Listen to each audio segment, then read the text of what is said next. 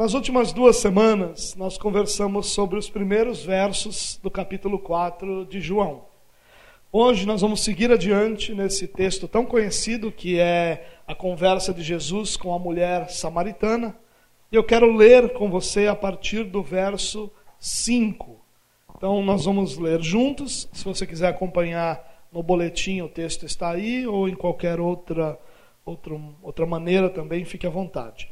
Versículo 5, João capítulo 4, a partir do versículo 5, a palavra diz assim: Assim chegou Jesus a uma cidade de Samaria chamada Sicar, perto das terras que Jacó dera a seu filho José.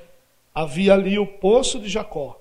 E Jesus, cansado da viagem, sentou-se à beira do poço, e isso se deu por volta do meio-dia.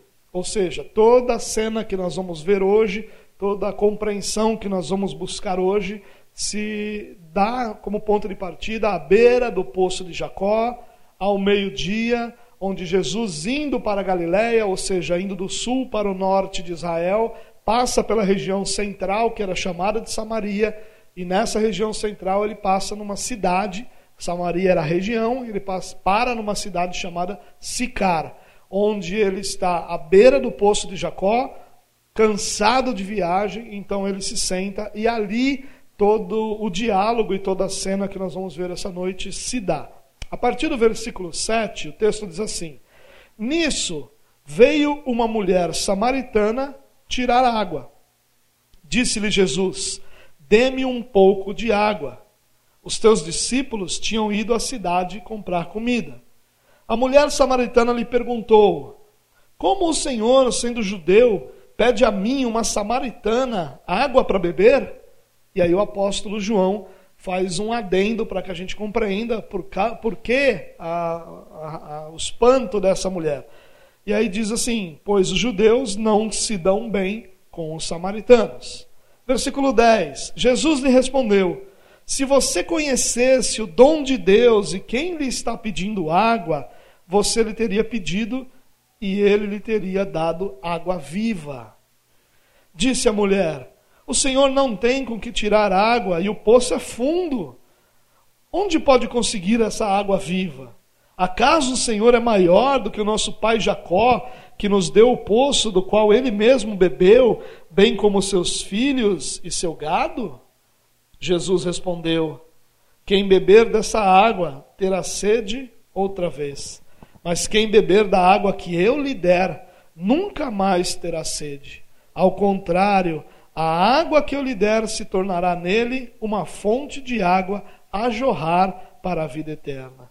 A mulher lhe disse: Senhor, dê-me dessa água para que eu não tenha mais sede, nem precise voltar aqui para tirar a água. Ele lhe disse: Vá, chame seu marido e volte. Não tenho marido, respondeu ela. Disse-lhe Jesus: você falou corretamente, dizendo que não tem marido. O fato é que você já teve cinco. E o homem com quem agora vive não é seu marido. O que você acabou de dizer é verdade. Disse a mulher: Senhor, vejo que é profeta. Nossos antepassados adoraram neste monte, mas vocês, judeus, dizem que Jerusalém é o lugar onde se deve adorar. Jesus declarou: Creia em mim, mulher. Está próxima a hora em que vocês não adorarão o Pai, nem neste monte, nem em Jerusalém. Vocês, samaritanos, adoram o que não conhecem. Nós adoramos o que conhecemos, pois a salvação vem dos judeus. No entanto, está chegando a hora, e de fato já chegou, em que os verdadeiros adoradores adorarão o Pai em espírito e em verdade. São estes os adoradores que o Pai procura. Deus é espírito e é necessário que os seus adoradores o adorem em espírito e em verdade. Disse a mulher: Eu sei que o Messias, chamado Cristo, está para vir. Quando ele vier, explicará tudo para nós. Então Jesus declarou: Eu sou o Messias, eu que estou falando com você. Esse é o diálogo, pelo menos é, parte da história, né? Esse é o diálogo, e parte da história que continua nos próximos versos, onde Jesus se encontra com essa mulher samaritana. A grande questão é que Jesus tinha, aliás, João tinha acabado de nos apresentar, no início do capítulo 3, o diálogo de Jesus com Nicodemos. E o próximo diálogo é com a mulher samaritana, e há um contraste violento entre as duas realidades.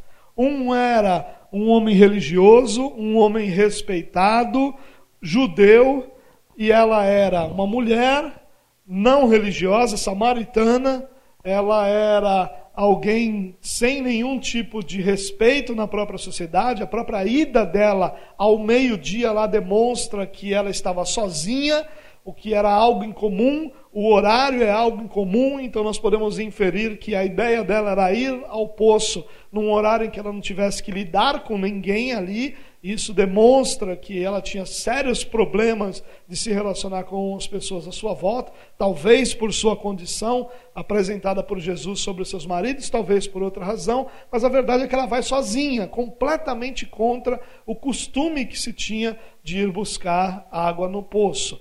Mas essa história toda, onde Jesus vai lidar com essa mulher, começa com um diálogo onde Jesus vai gradativamente conversando com ela, instruindo essa mulher, se revelando a ela, e termina onde Jesus faz, numa das pouquíssimas vezes onde nós é, vemos escancaradamente Jesus dizendo que era o Messias. Nós, Jesus não se revela assim para Nicodemos. Jesus não se revela assim para a maioria das pessoas, mas se revela assim para essa mulher. E o que Jesus faz aqui é uma espécie de metáfora do que ele fez com cada um de nós. A história dessa mulher é, em certo sentido, a história de cada um de nós, onde Jesus vai vencendo com o seu poder, com sua obra, com sua graça, as barreiras que existem entre nós e o próprio Deus. E Jesus vai então vencendo essas barreiras até que ele se revele a essa mulher e até que essa mulher então possa conhecê-lo plenamente. Só para a gente poder falar um pouco que o que eu quero, na verdade, tratar com vocês essa noite são essas barreiras que Jesus vai vencendo e como Jesus vai fazendo isso até alcançar essa mulher. Mas para a gente ter uma ideia do contexto, irmãos, quando a gente fala de judeus e samaritanos, é, falar que um povo odiava o outro é, é muito simplista. Havia uma razão muito profunda para isso. Havia uma razão muito forte para que houvesse esse ódio, para que houvesse essa é, inimizade e animosidade. Perdão, essa é, animosidade e também houvesse essa inimizade entre esses dois povos. Havia uma razão muito profunda para isso. Só para a gente ter um pouquinho de ideia. Oh, Jesus.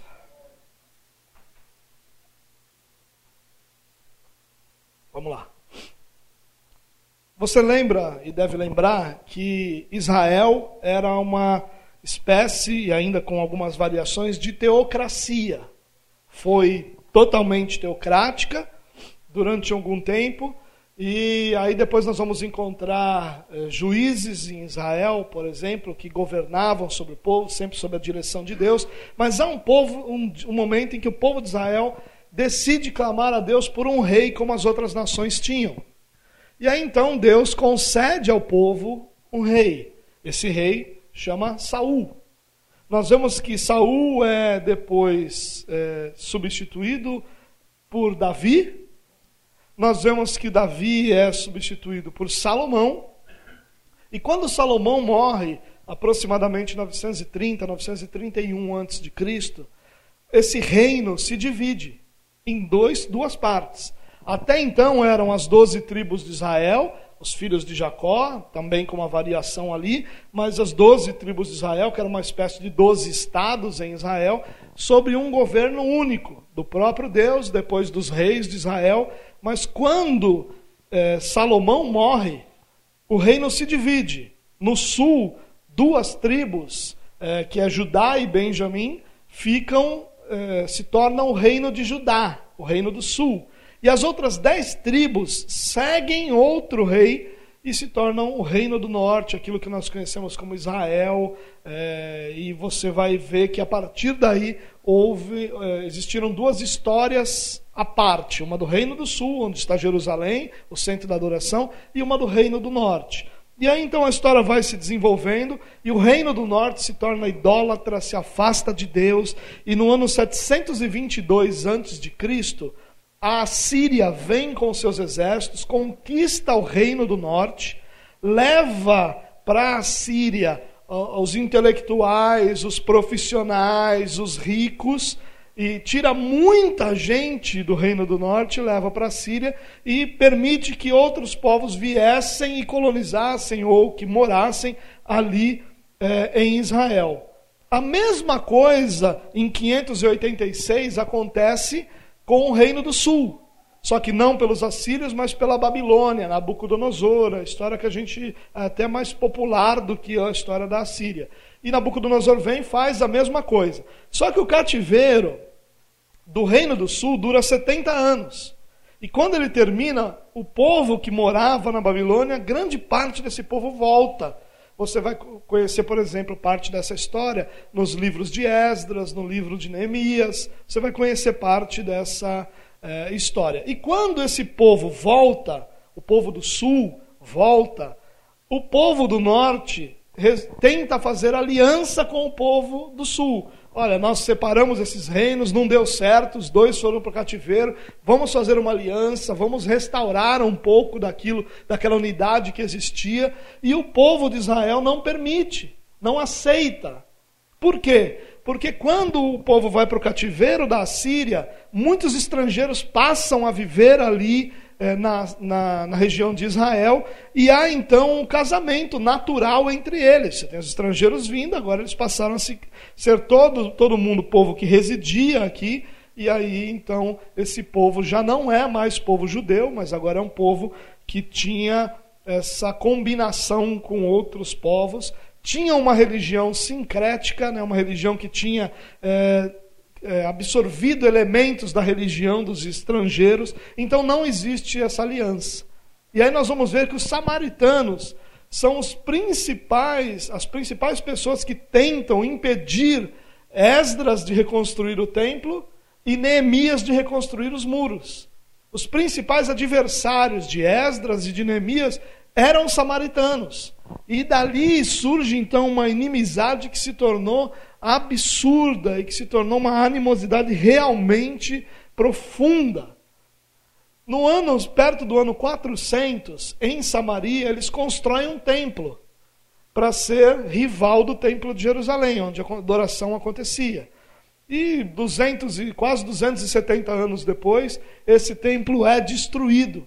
E aí então os samaritanos não têm mais templo. É esse templo que essa mulher cita, quando ela fala que é nesse monte que tem que adorar, ela está se referindo ao monte onde estava o templo. A adoração continuou no monte, mas o templo foi destruído. Então, eles se tornaram dois povos, duas nações, inimigos, odiosos um com o outro. Não era um relacionamento simplesmente de não gostar, era um relacionamento cuja história vinha de muitos anos e cada fato era terrivelmente profundo, enraizado no coração é, do povo. E Jesus, quando vai lidar com essa mulher, ele está lidando com é, preconceitos e realidades muito maiores e mais profundos do que aqueles que nós estamos acostumados.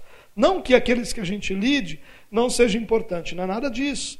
Mas o que ele teve que lidar eram extremamente profundos, enraizados, é, é históricos. Então era uma situação bem complicado. E Jesus vence todas as barreiras até alcançar essa mulher.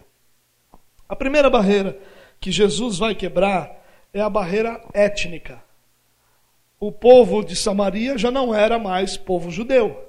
Já era um povo cujos judeus haviam se casado com os estrangeiros, muito semelhante ao Brasil né, onde aqueles que habitavam, ou aqueles que mais próximos de serem os habitantes originais, vão é, casando com estrangeiros e vão dando, é, uma, criando uma espécie de nova etnia, que é a etnia dos brasileiros, nesse exemplo que eu estou dando. Aconteceu isso em Samaria. Então Jesus não está lidando somente com qualquer povo, mas com um povo que era originalmente judeu e que agora não é mais. Não é uma questão racial, irmãos, porque você não vai encontrar em toda a Bíblia essas questões raciais. porque a Bíblia vai tratar o ser humano como pertencente a uma única raça. Você vai encontrar sempre etnias diferentes, origens ali históricas diferentes e realidades diferentes, e é com isso que Jesus lida.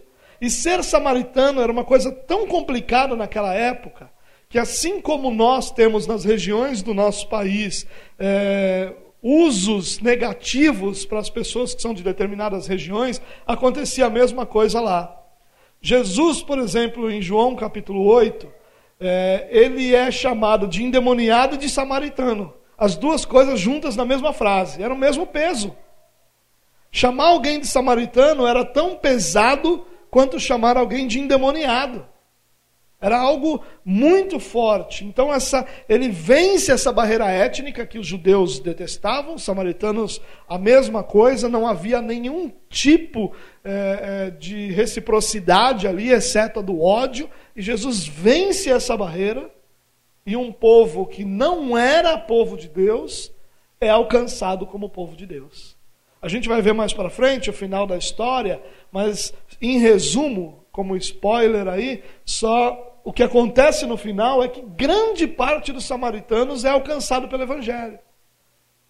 Jesus quebra essa barreira étnica em um povo que não era o povo judeu, um povo que havia abandonado a sua identidade como povo de Deus, se torna agora povo alcançado pela graça de Deus. Essa etnia que poderia ser um empecilho e que era, de acordo com todo o Antigo Testamento, um empecilho, porque toda a salvação era apresentada exclusivamente aos judeus, agora alcança outras nações, agora alcança outros povos, agora alcançou a nossa vida. Cristo quebra essa barreira, fazendo com que os judeus não mais fossem povo exclusivo de Deus, mas que agora todos os povos, tribos, línguas e nações pudessem receber o Salvador, o Messias, aquele que vem para resgatar e para trazer vida a todos os que estavam mortos. Jesus quebra então essa primeira barreira. Mas haviam outras barreiras. Jesus quebra a barreira religiosa. Havia, como eu disse, um sincretismo profundo. Os samaritanos só reconheciam os cinco primeiros livros da Bíblia, que eles chamavam de Torá, como livros inspirados. Então, eles não reconheciam os livros históricos, como, por exemplo, Juízes, é, os livros dos reis, livros das crônicas, não reconheciam os livros dos profetas, os escritos dos profetas, não reconheciam nada disso como textos inspirados por Deus, eles ficavam só no Pentateuco. Por isso, toda a compreensão deles do próprio Deus é uma compreensão rasa, limitada. Quando a mulher diz para Jesus assim: Olha, eu vejo que tu és profeta, o que, que ela está dizendo? Preste atenção. Em Deuteronômio diz que o último, depois de Moisés, eles viriam outro profeta, e esse profeta seria o Messias. Essa era a expectativa deles. Então, quando ela diz para Jesus: Eu vejo que tu é profeta, o que, que ela tem como ensino? O último profeta foi Moisés, o próximo é o Messias. Ela tá, então ela está dizendo: Eu vejo que tu és o profeta, eu vejo que tu és aquele que, que está prometido e que seria enviado. Ela está ali buscando ou tentando reconhecer quem Jesus era, baseado só no ensino da Torá. Mas o ensino era absurdamente limitado, porque muitos outros profetas vieram e muita coisa foi ensinada por Deus nos outros livros.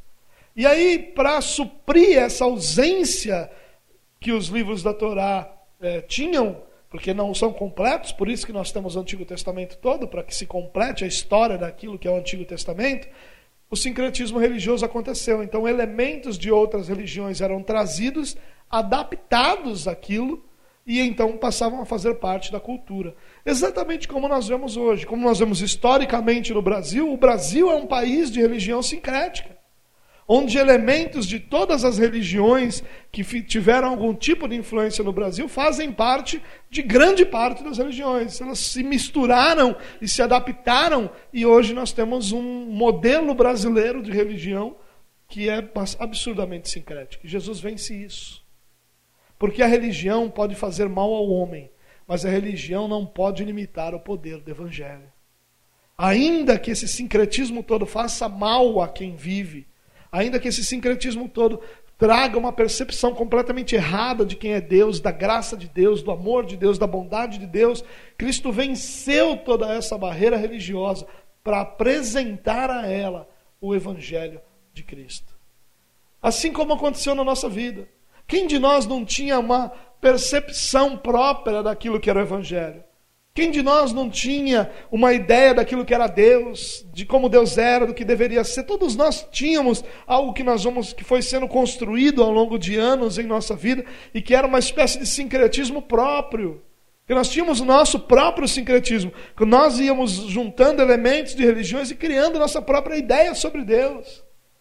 Todo homem tem sua própria religião, até que ele seja alcançado e liberto dessa religião pela graça de Deus e pelo Evangelho de Cristo.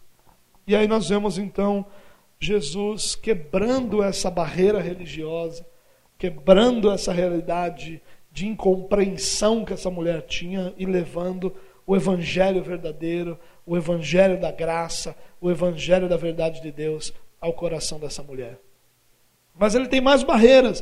Ele vence a barreira cultural. Um homem falar com uma mulher já era admissível um rabi falar com uma mulher era mais inadmissível ainda. Um rabi, um mestre, falar com uma mulher samaritana era quase que uma bomba atômica dentro da cultura deles. Quando o texto aqui diz que os judeus não se dão bem com os samaritanos, sabe qual é a tradução literal desse versículo? É: os judeus não comem nos pratos que os samaritanos usaram.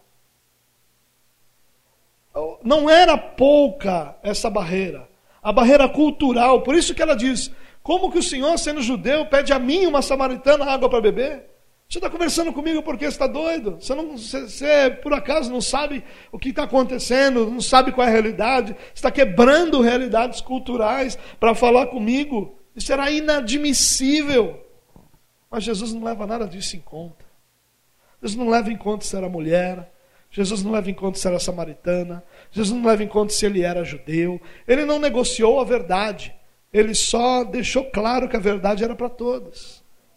Ele não nega, ele diz para ela: Olha, vocês adoram o que vocês não sabem, nós adoramos o que sabemos. A salvação vem dos judeus. Você está errada na sua compreensão religiosa. Você está errada, mas isso não vai influenciar o fato de que Deus leva o evangelho a todos aquele que ele quer alcançar. E essa barreira cultural, que muitas vezes é uma barreira tão séria para nós cristãos, para que nós possamos receber. Se você prestar atenção nesse texto, ele está cheio de parênteses aqui. Esses parênteses são uma forma que João, claro que originalmente não era essa a, a estrutura, mas é a estrutura que nós, no nosso idioma, compreendemos, mas é a forma de João explicar coisas. Então, quando João é, diz aqui no seu texto, por exemplo, que a mulher diz: Eu sei que o Messias virá, ele põe em parênteses, que é o Cristo. Por quê? Porque Messias é um termo judaico, Cristo é um termo mais universal. Então a preocupação de João aqui é que barreiras culturais também não limitem a compreensão de quem está lendo. E a, o que Jesus faz é quebrar todas essas barreiras culturais que impediam que um homem falasse com uma mulher, que um rabi falasse com uma mulher, que um judeu falasse com um samaritano, que fizessem parte dessa, desse relacionamento. E Jesus quebra isso de uma forma muito profunda. E não só pede água para ela, mas ele trava um diálogo com ela. Um diálogo que nós temos provavelmente parte dele, mas nós temos todo o núcleo desse diálogo. E esse diálogo certamente não foi um diálogo de alguns poucos minutos, mas foi o suficiente para que os judeus fossem à cidade, os seus discípulos fossem à cidade, comprassem alimento. Você lembra que não comia no mesmo prato? Então não era qualquer tipo de alimento que podia ser comprado, tinha que escolher o alimento que não fosse tornar impuro os judeus, escolher esse alimento e ir até o poço novamente. Então todo esse tempo é que o diálogo transcorre. Jesus quebra essa barreira e apresenta a água viva a essa mulher. Mas Jesus também quebra uma barreira que talvez fosse a pior barreira para ser quebrado naquele contexto, que é a barreira cerimonial.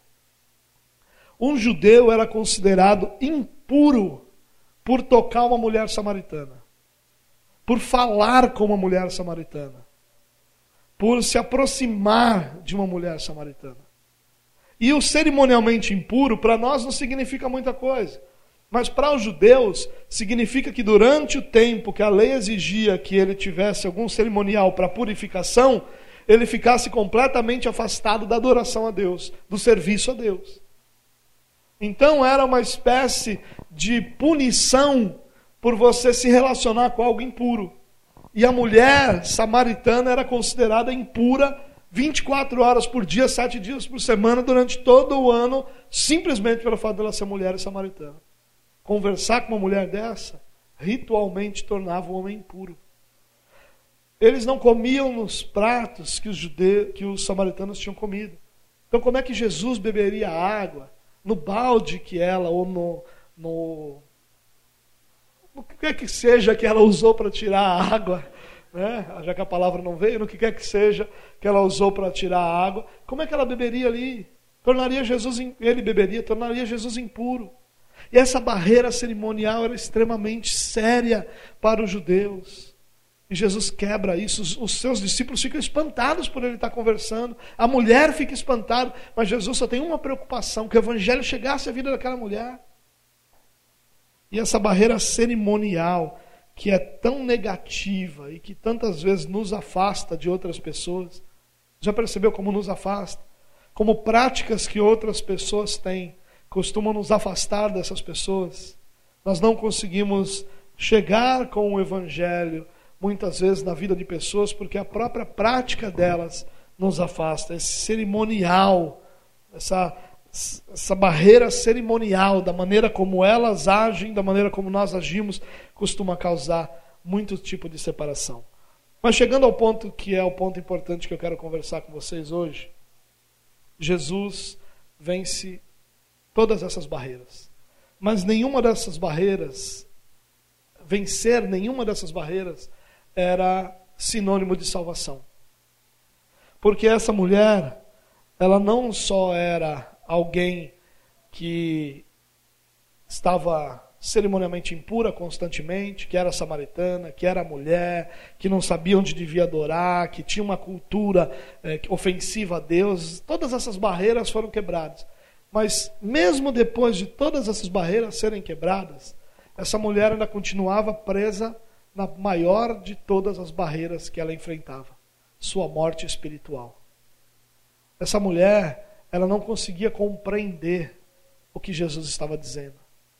Assim como Nicodemos, que apesar de religioso também estava vivendo essa sua experiência de morte espiritual, essa mulher vivia isso.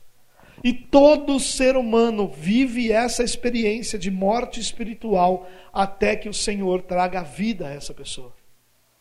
Todo esse diálogo transcorre com essa mulher diante de Jesus vivendo a plenitude da sua morte espiritual. Só para a gente olhar aqui rapidinho, olha o que nós encontramos nessa mulher. No versículo 9, olha o que a mulher responde para Jesus: Como o Senhor, sendo judeu, pede a mim, uma samaritana, água para beber?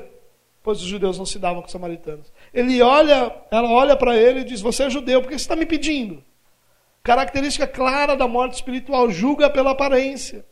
Ela não consegue ver nada fora aquilo que é a aparência clara, próxima dela.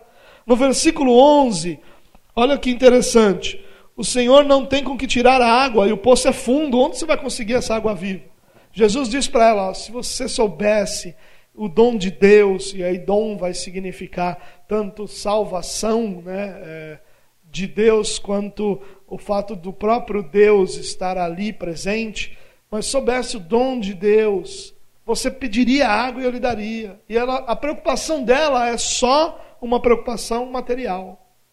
Todo mundo que vive essa experiência de morte espiritual não consegue enxergar outra coisa senão a realidade material diante de si.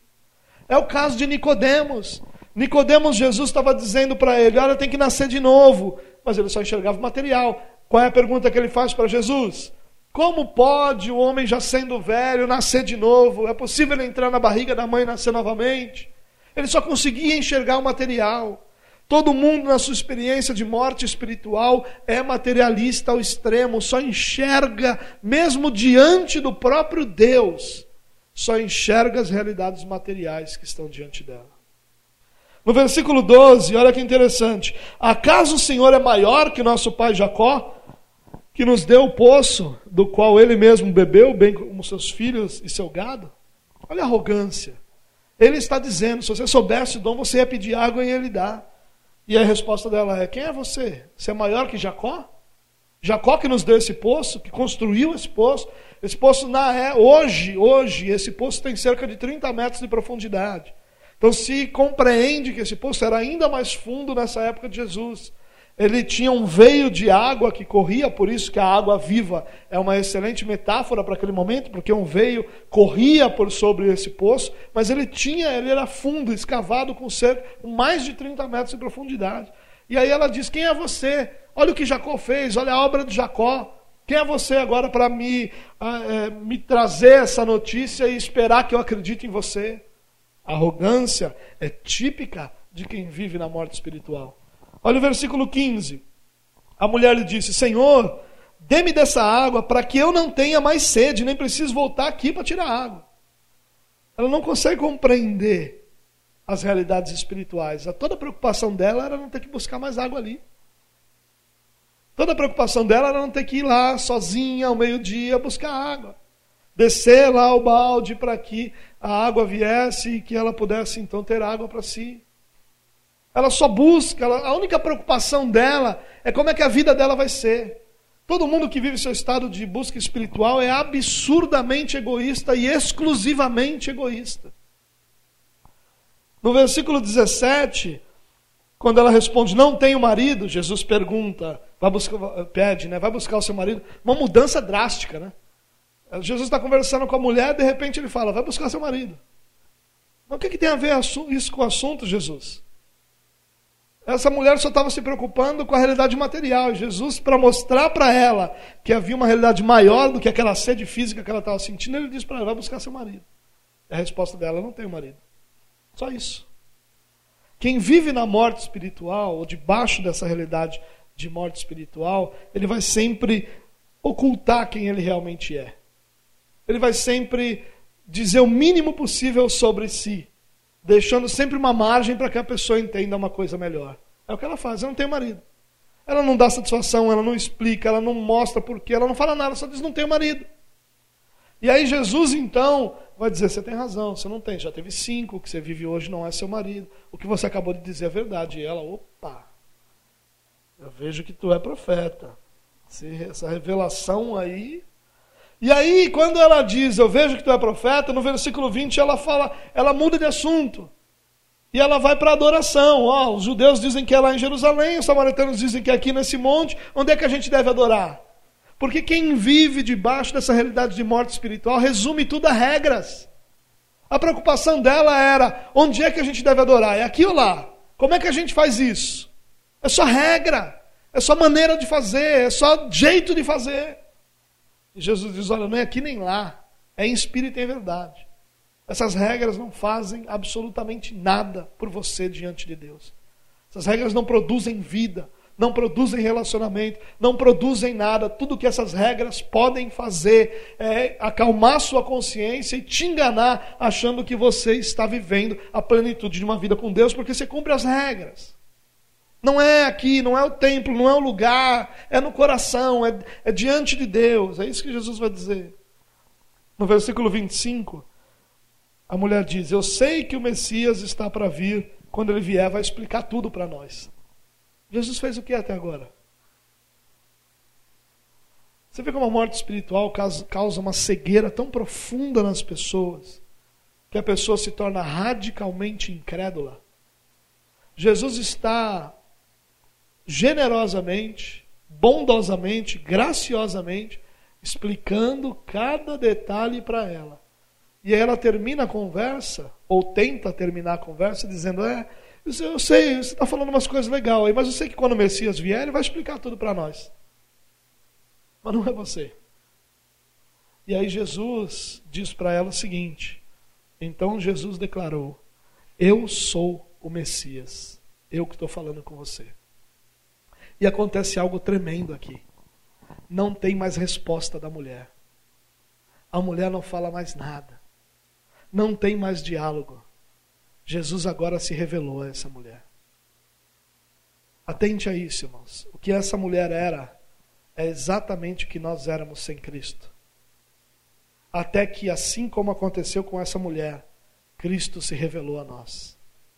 E no momento em que Cristo se revela a nós, não tem mais diálogo, não tem mais dúvida, não tem mais o que questionar. Agora tem vida diante de Deus. Essa é a nossa história, essa é a nossa realidade. Quando nós olhamos para essa mulher, nós temos um, uma amostra daquilo que Deus fez para conosco. Nós temos a base, os princípios, o fundamento daquilo que Deus fez com a nossa vida. Nós éramos tudo isso. Talvez você olhe para essa mulher e diga: Meu Deus, que mulher horrorosa é essa? Mas nós éramos iguaizinhos. Sem Cristo nós só podemos julgar pela aparência, nós nunca podemos julgar segundo a reta justiça. Sem Cristo tudo que nos interessa é essa vida, porque não há esperança para outra vida, nós nos tornamos materialistas. Sem Cristo, a verdade é a nossa verdade, nós nos tornamos arrogantes. Sem Cristo, tudo que nós buscamos são os nossos interesses e nunca a glória de Deus, porque nós nem o temos, nós nem o conhecemos. Sem Cristo, nós ocultamos quem nós somos diante de todo mundo, nós usamos máscaras. Nós demonstramos ou nós nos comportamos da forma que as pessoas que nós entendemos que as pessoas esperam que a gente se comporte nós ocultamos quem nós somos. Sem Cristo, nós resumimos tudo a regras. Quem de nós, na sua experiência religiosa, não cumpriu determinadas regras, foi em determinados lugares, em determinados dias, fez determinados tipos de, de ações para que pudessem ter sua consciência tranquila de que obedeceu a Deus, de que fez o que Deus exigia para agora estarem em paz? Sem Cristo, nós somos radicalmente incrédulos. Até que Cristo se revelou a nós, não importava o que as pessoas diziam, não importava o testemunho das pessoas, não importava nada disso. O que importava realmente é que nós éramos radicalmente incrédulos. Até que Cristo nos disse: Sou eu, o Messias, esse que estou falando com você. E aí parece que houve aquele dia em que Deus estava falando ao nosso coração, pessoalmente, e que tudo fez sentido. E que aquilo que não fazia sentido agora tinha sentido. E que aquilo que nos parecia loucura agora parece um caminho tão verdadeiro. E que aquilo que antes nos causava medo agora faz nosso coração descansar. E aquilo que antes não era esperança, agora é certeza. É isso que Cristo fez na nossa vida. Para nos alcançar, Cristo venceu todas essas barreiras de forma que chegou o momento em que ele se revela a nós. Não importa absolutamente nada do entorno, a única coisa que importa é que chegou um momento em que Cristo se revelou a nós. E quando Cristo se revelou a nós, ele se tornou desejável, ele se tornou verdadeiro, ele se tornou próximo. Quando Cristo se revelou a nós, tudo fez sentido. Essa é a nossa experiência, irmãos. A nossa experiência não é a que nós entendemos, não é a que alguém nos convenceu. A nossa experiência normalmente é mais ou menos assim: muito a contragosto eu ouvi um pouco, muito a contragosto eu visitei a igreja com alguém, muito a contragosto eu permiti que alguém falasse de Jesus, mas pensando na minha cabeça, esse chato não para de falar. Até que uma daquelas palavras tocou nosso coração como uma bomba toca o solo, e tudo fez sentido. E a gente ficou sem saber o que estava acontecendo. E a gente ficou sem entender o que estava acontecendo. E aí nós passamos a olhar para o lado, e aquelas pessoas que antes nos conheciam sem Jesus, começaram a ficar espantadas com o que era a nossa vida agora com Jesus. E aí olhavam para nós e o que aconteceu? tudo fez sentido. E para nós se tornou um negócio tão absurdo falar para essas pessoas e ver que para essas pessoas nem sempre fez sentido, ou não estava fazendo sentido. E a gente não entendia, mas peraí, por que você não entende? Porque eu estou entendendo. Porque só faz sentido quando Cristo se revela.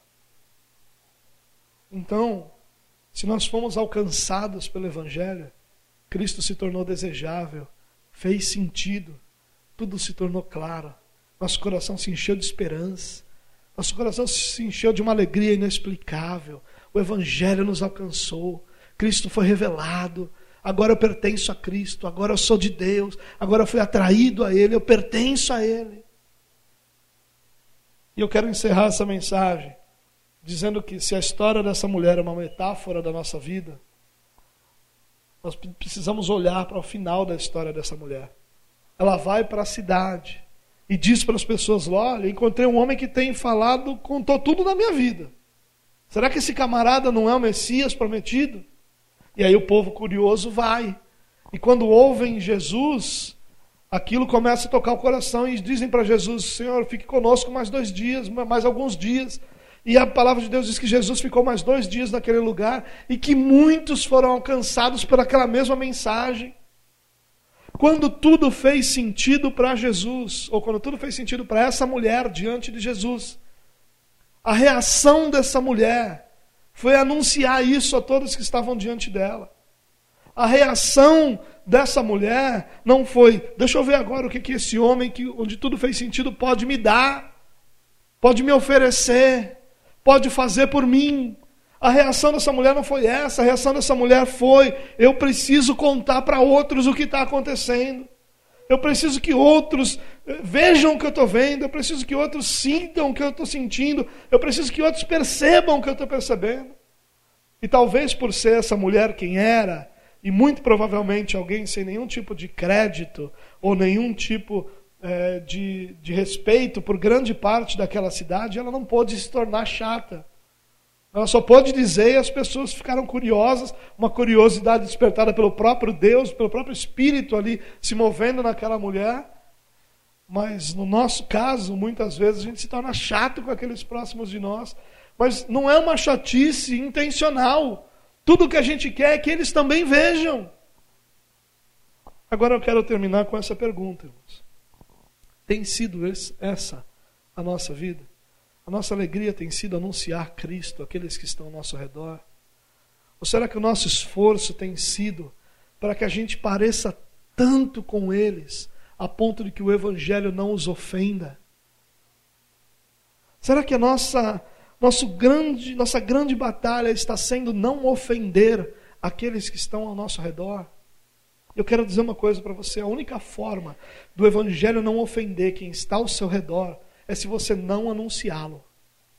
Porque todas as vezes que você anunciar o Evangelho, quem está ao seu redor vai se ofender. Porque você vai anunciar a essa pessoa, não o que ela pode ou o que ela não pode fazer, mas você vai anunciar a essa pessoa Cristo, a necessidade que essa pessoa tem de salvação. E não existe nada mais ofensivo do que você dizer para alguém: você está perdido. Porque na sua natureza, tudo que você pode produzir é religiosidade, arrogância, incredulidade. Você precisa de um Salvador. Se isso não ofende, o que, que pode ofender? O Evangelho é uma ofensa, mas o Evangelho é nossa vida. Por isso a nossa vida precisa ser anunciar essa ofensa. A nossa vida tem que ser o desejo de, ao invés de ofender a Cristo, que se ofendam aqueles que ouvem o Evangelho. Isso não é maltratar, isso não é amar, não existe prova maior de amor do que você anunciar o Evangelho e nesse anunciar do Evangelho alguém se ofendeu ao seu redor. Isso é prova de amor. Porque só quem ama está disposto a enfrentar essa realidade de que ele vai se tornar uma ofensa para outra pessoa. E quem não ama não liga. Quem não ama não se importa. E nós temos, irmãos, como igreja, que refletir sobre isso. Esse evangelho faz tanto sentido para nós, não faz para você? Não faz sentido para você Cristo? Quando você acorda todos os dias, senta na cama ou, ou levanta da cama, a sua cabeça está perturbada de dúvida se Cristo existe? Ou só a primeira coisa que se passa pela sua cabeça é bom dia, Jesus. Faz tanto sentido que você conversa com ele de uma forma tão real quanto você conversa com outras pessoas. Faz tanto sentido que quando você fala dele, parece que você está falando de outras pessoas que fisicamente fazem parte da sua vida. Porque ele faz sentido. E se ele faz sentido, por que, que ele não tem provocado em nós esse profundo amor pelas pessoas ao nosso redor a ponto de nós anunciarmos o Evangelho? Por que, que nós estamos negociando isso? Por que, que nós estamos abrindo mão disso? Por que, que nós estamos aceitando que as pessoas ao nosso redor vivam no pecado sem que isso seja confrontado e chamando isso de amor? Por que, que nós estamos nos calando quando tudo faz tanto sentido para nós? O que deve nos calar é Jesus dizendo: Sou eu, o Messias, o seu Salvador, aquele que está falando com você. Isso nos cala. Nós nos calamos diante de Deus, mas nós abrimos a boca diante dos homens. E muitas vezes a nossa postura tem, ser, tem sido de abrir a boca diante de Deus e reivindicar direitos, e reivindicar coisas, e exigir coisas, e nos calar diante dos homens, como se isso fosse algum tipo de amor, e não é. Amar é sofrer as consequências da ofensa, até que aquela pessoa entenda que você está simplesmente amando. E se ela não entender e ficar ofendida com você, ela vai ficar ofendida com a verdade do Evangelho. Mas Cristo não ficará ofendido com você. Não se esqueça disso, irmãos. A palavra de Deus diz que aquele que de Cristo se envergonha diante dos homens será envergonhado por Cristo diante do Pai. Isso é um grande alerta para nós, porque nós tememos muito mais os homens do que nós tememos a Deus. Nós tememos a reação dos homens, nós tememos o rompimento com os homens, mas nós não tememos a Deus. Ao ofendê-lo em não anunciar a nossa fé, em não anunciar essa tão grande salvação que está ao nosso redor. Todo mundo ao nosso redor sabe o time para quem nós torcemos, sabem as músicas que nós gostamos, sabem as, as coisas que nos agradam, e poucas pessoas ao nosso redor sabem da nossa fé conhecem o nosso Salvador, conhecem a nossa fé, porque nós estamos nos calando diante de homens, quando nós deveríamos amá-los tão profundamente, a ponto de anunciar aquilo que nos faz tanto sentido. Sabe qual foi o resultado dessa mulher? Os homens vão lá, ouvem Jesus, Jesus fica lá por dois dias, e eles chegam para a mulher e dizem: Olha, agora nós cremos nele. Mas não porque você falou, mas porque nós agora o conhecemos. Em outras palavras, estão dizendo, porque ele se revelou a cada um de nós também. E houve salvação naquele lugar. E um lugar que era considerado um lugar horroroso. E um lugar que um povo que era considerado um povo é, da pior espécie. Um povo que era considerado impuro, cujo simples toque nos afastava o homem de Deus dentro da sua concepção, agora se torna um lugar onde há salvação onde Cristo governa, onde vidas foram transformadas. Essa é a salvação da nossa sociedade, irmãos. A salvação da nossa sociedade não está em nenhum outro aspecto, ainda que tenham aspectos extremamente importantes, como política, economia, os empregos, ainda que tudo isso seja muito importante, a salvação não é produzida por esses aspectos, só Cristo se revelando àqueles a quem nós anunciamos é que são transformados. Cristo fez isso em nós.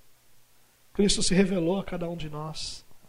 Nossa vida deve ser uma eterna exposição da gratidão que nós temos a Ele por tudo que Ele fez na nossa vida. Não se cale. Se cale diante de Deus, mas não se cale diante dos homens.